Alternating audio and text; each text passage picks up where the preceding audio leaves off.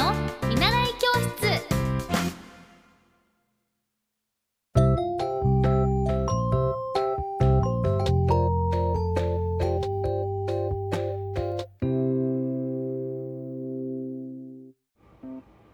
皆さんこんばんは。エッティ先生の見習い教室です。今日もご視聴いただきましてありがとうございます。なぜか私はあの口を噛んで口内炎ができてでそしてまた違うところを噛んで口内炎ができて今計123個の口内炎がお口の中にありますだからすごくあのよだれが出てしまうんですね喋る時に。えー私もともと口をが緩いんですけどさらにこの口内炎によって口がさらに緩くなって結構あのーよだれ垂れてしまうんですよね。結構気まずいやっぱりねこう大人だしどうやってまあ普段あのーまあ口内炎なくてもよくよだれは垂れちゃって高校生の時はなんかエキス出たとか言われててごいこれなんでだろうな口開いてるんですかね。まあその話はさておきあのー今日ですねあの BS 日テレで毎週日曜日の10時54分から放送されている「汐留テレビ」という、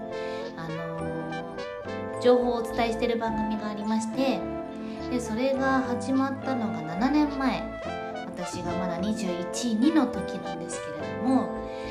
まあ、そもそも一番最初のきっかけがあの通っていたアナウンサースクールのアスクテレビ朝日のアスクに通っていてでその時にすごくお世話になっていて今でもお世話になっているあの方が、まあ、たまたまあのオリエッティさんこういうオーディションがあるけどどうってお誘いしてくださってで本当だったらその3名でやる予定だったんですけどなんか急遽1名あの出演できなくなってしまったみたいでその追加オーディションといった形で、まあ、たまたまお電話来てあのその日に電話来てその日に行って受かってそれがもう運よくこうして運と言いますか皆さんスタッフさんのおかげで本当にこの7年間続けることができてあのー共演者の皆さんもスタッフの皆さんも家族のような存在でもうあったかいですね。それでそのテレビがですね汐留テレビで行われてるスタジオが、まあ、移動になるということで7年間ありがとうといういろんな思い出があったなという思いを込めてバイバイをしてきました。初めてはなそうだなそう。そのアスクのにあの方と一緒にエレベーターに上がってオーディションを受けて7年前この7年間あっという間ですね。なんかあっという間っていうと本当にそのああっという間の6文字でこうこの7年間が済まされてしまうまとめられてしまうのがすごくこうもどかしいんですけど本当にこの社会人になって学生卒業して社会人になって社会人もう何年目だ？もう分かんなくなっちゃった6年目なの？7年目かな？になって、まあ、30を手前にしてなんか自分もこう自分自分のことだけではなくてやっぱり自分以外の周りの人のこともこう考えられる余裕さが出てきたのかなとは思ってます。なんなんどんなどんな発言？なんか今日滑舌が悪いんですよねその口内炎で。だけどそのがむしゃらになんか20代の前半は結構がむしゃらに動いてて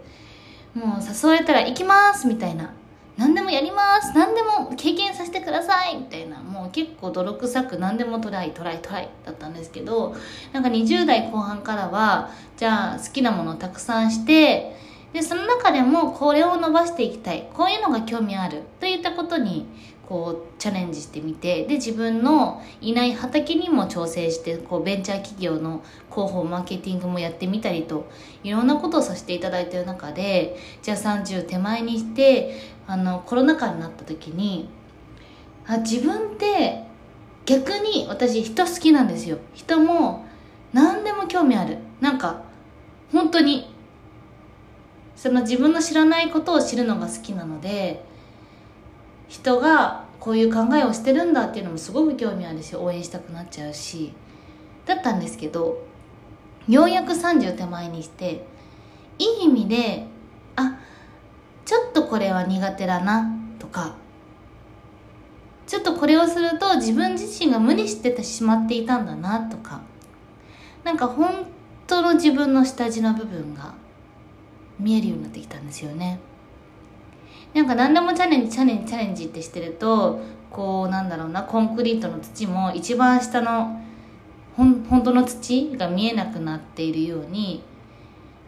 じゃああなたは何のこう土俵で生きてるのって言われた時に草がいっぱい生えてたみたいな。いろんな花も育ててきたし草も育ててきたしこうたけのこも生やしてみたけど私ってやっぱりこの土で生きてたんだみたいな。その下の部分が見えるようになってくるんですよね。全然例えが下手だな。なんて言うんだろう。もう本当に自分が大切にしていきたいものっていうのが見えてきて。なんかそれが私はやっぱりこうご縁ある方とを大切にできる余裕さとか豊かさとか余白っていう部分をやっぱり大事にしていきたいなと思ったので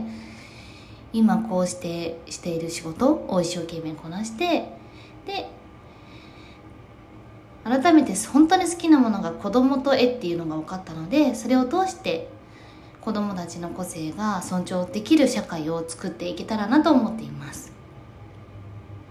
今日はこの汐留テレビ7年目にしてあーどういうふうに生きてきたかなっていうのを振り返ったのでやっぱり子供って0歳から7歳ってもう小学1年生ですからね。そりゃあ骨も伸びますよ。当たり前ですけど。